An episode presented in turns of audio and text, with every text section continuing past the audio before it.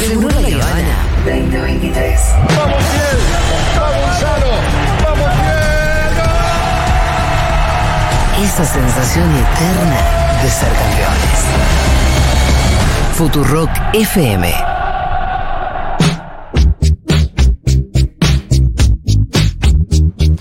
Llegó el momento de unas recomendaciones express, pero antes un par de avisitos. Primero, para una nueva edición de Amo a mi país, queremos que nos recomienden su lugar favorito para vacacionar en Argentina. Esa joyita que nadie debería perderse. Nos escriban ahora, ya mismo al 1140 66 000, 1140 66 000 para salir en Amo a mi país y charlar con nosotros acerca de ese lugar que quieran recomendar. Otra cosa, eh, quiero comentar, ya que estamos con mis recomendaciones, eh, tengo ahí algunas vacantes para mi cineclub, ¿eh? Ah. Este espacio que hemos construido con eh, ya un grupo amplio de personas. Tenemos tres grupos, nos juntamos todas las semanas a charlar de cine de forma virtual. Eh, así que me pueden escribir a arroba Fito Mendonca en Instagram. Hay vacantes, hay vacantes en el grupo de los martes, que va de martes de 6 a 19.30 horas. Ajá. Y en el grupo de los jueves, que va de 8 a 21.30 horas. Perfecto.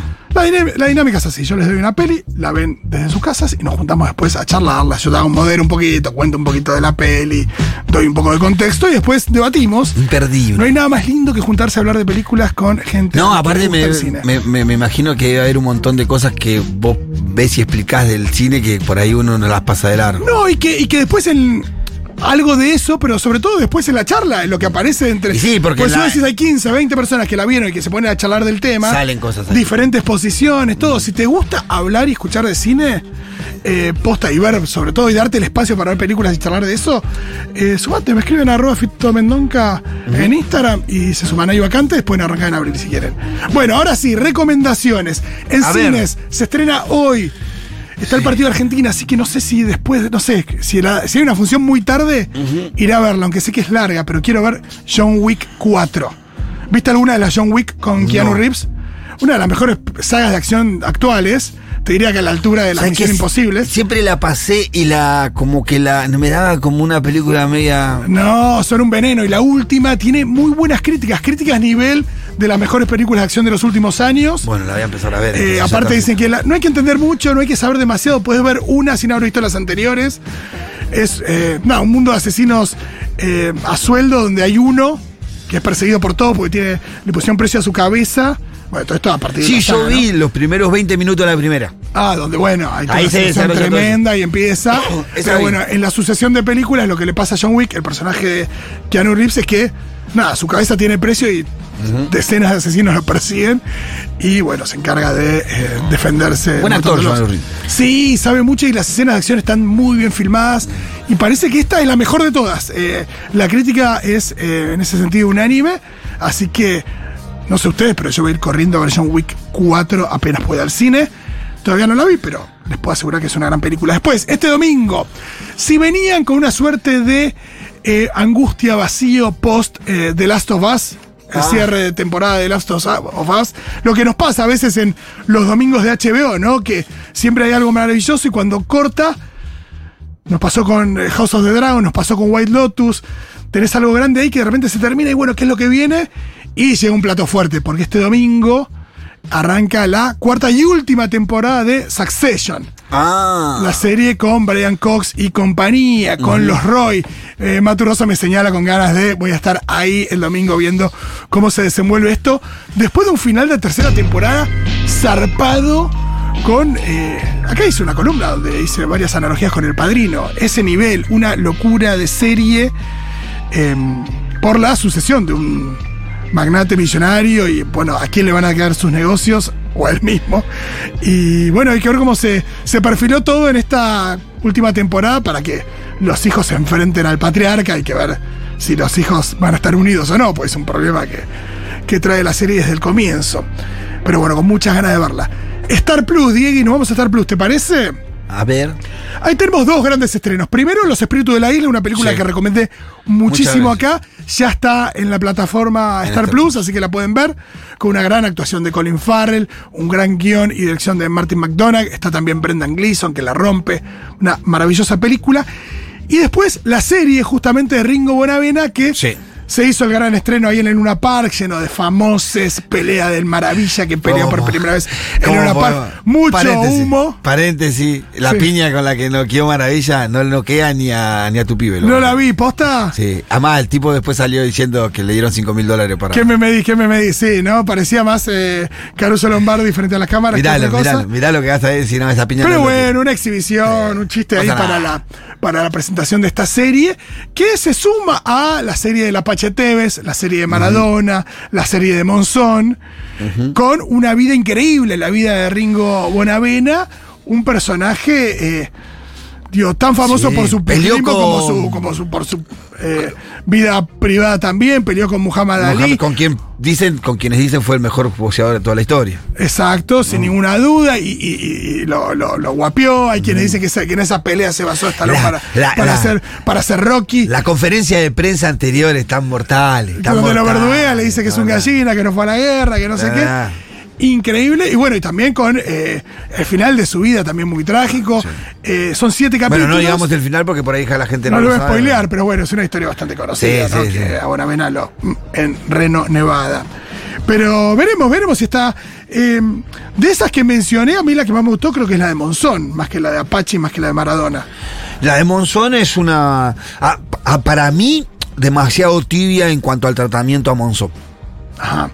Pero en términos de realización, creo que es la que más Está me cerró. Lo que no me gusta de la historia, como que, viste, eh, yo sería más duro Monzón. Más duro, sí, puede ser. Sí, sí, sí, pero la, la de Apache a mí no me gustó nada. La de Maradona me dejó también con sabor a Sí, sí, no tanto.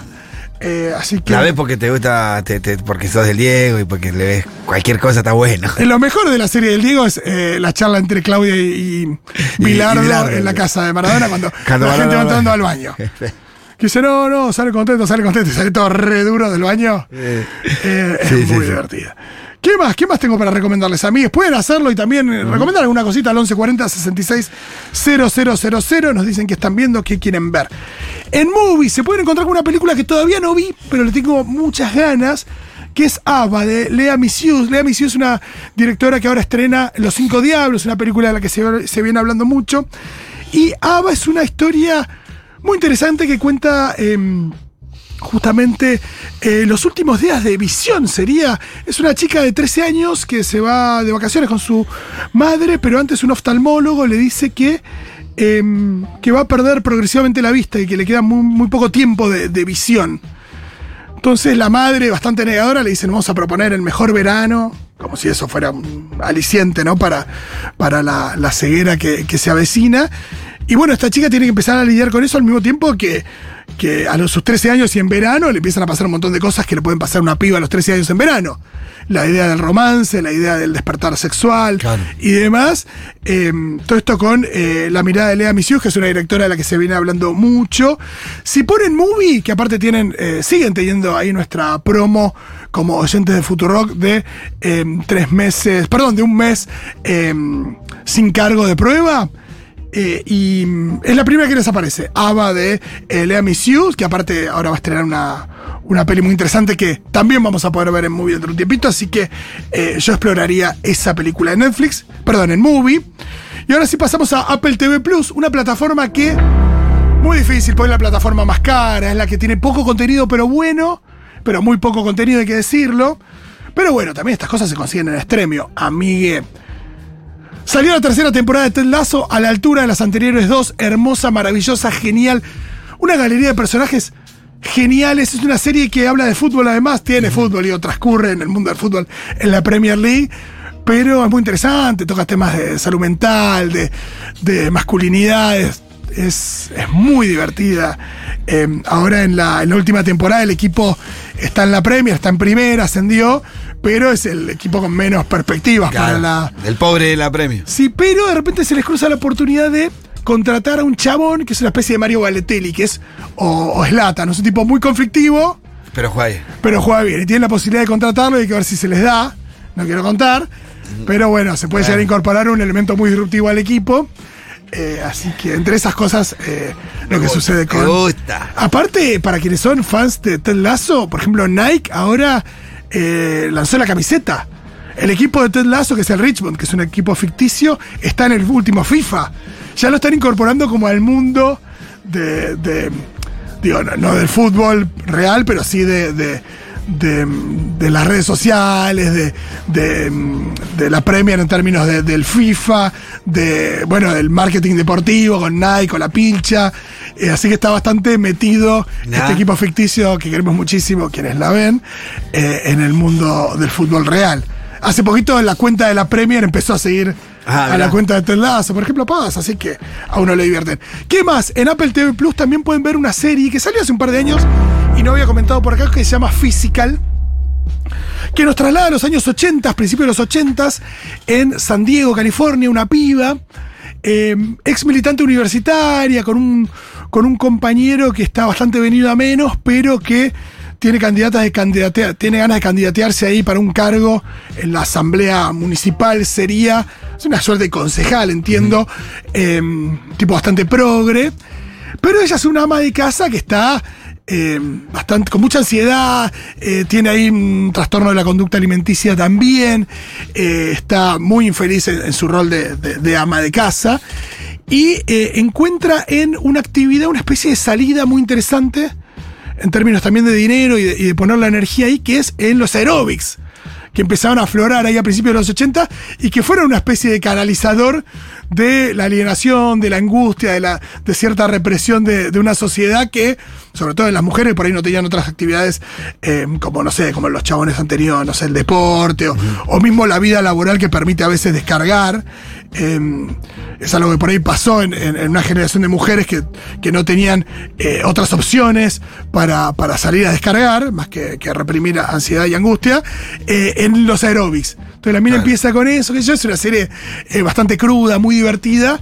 Está protagonizada por Rose Byrne, que es una gran actriz. Eh, así que si pueden, vean Physical, son capítulos de media hora y está, está muy bien. ¿Tenemos algo que han dicho los oyentes o no? No sé si mandaron un audio, si no leo algún mensaje. ¿Han recomendado algo? Voy a leer. Hola chicos, buenas tardes. Fito, te quiero hacer una consulta. Sí. Para una persona que toda la vida tuvo Netflix, no tengo cable ni tele de aire, ¿qué otra plataforma me recomendás? Ya me hinché un poco las pelotitas de Netflix. Plataformas, hay muchas. Eh, el tema es compartir claves porque son caras, pero te diría, a mí me gusta HBO Max, me gusta Star Plus, eh, Móvil, tenés un mes gratis eh, por acá y después tenés eh, gratuitas como Cinear Play, eh, tenés eh, la plataforma Contar, Contar. es gratis. eh, sí, después, bueno, formas alternativas de Sí, conseguir. pero me parece que Star Plus es. H- no, HBO. HBO Max, a mí la que me parece que tiene Max bastante es, sí. contenido y buen contenido. Y de, es buen HBO. cal- de buena calidad. Buena calidad. HBO Max. Apple TV tiene poco. Star, eh, Prime Netflix TV tiene mucha mucha, falopa. Prime tiene mucha falopa. Prime tiene mucha falopa también. Prime y Netflix para mí están muy atravesadas de cosas de todo el mundo, producciones Claro.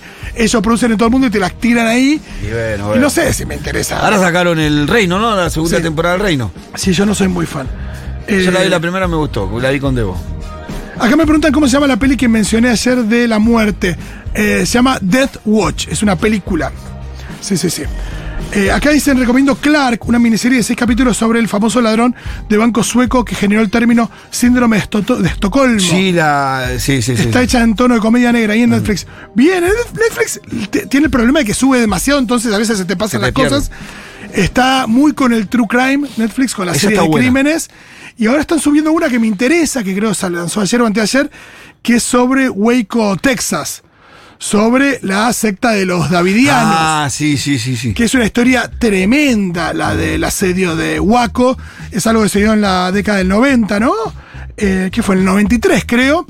Que era una secta que estaba en Texas. Estas secta- sectas de eh, que, que pre- predicen el fin del mundo y demás, pero una secta que se armaba mucho.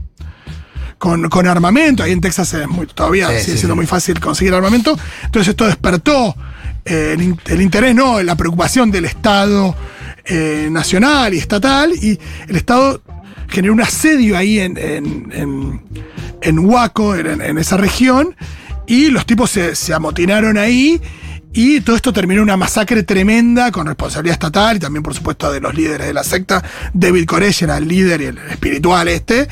eh, con, eh, se murieron más de 100 personas entre agentes de, de las fuerzas y eh, sectarios. Había muchos niños también.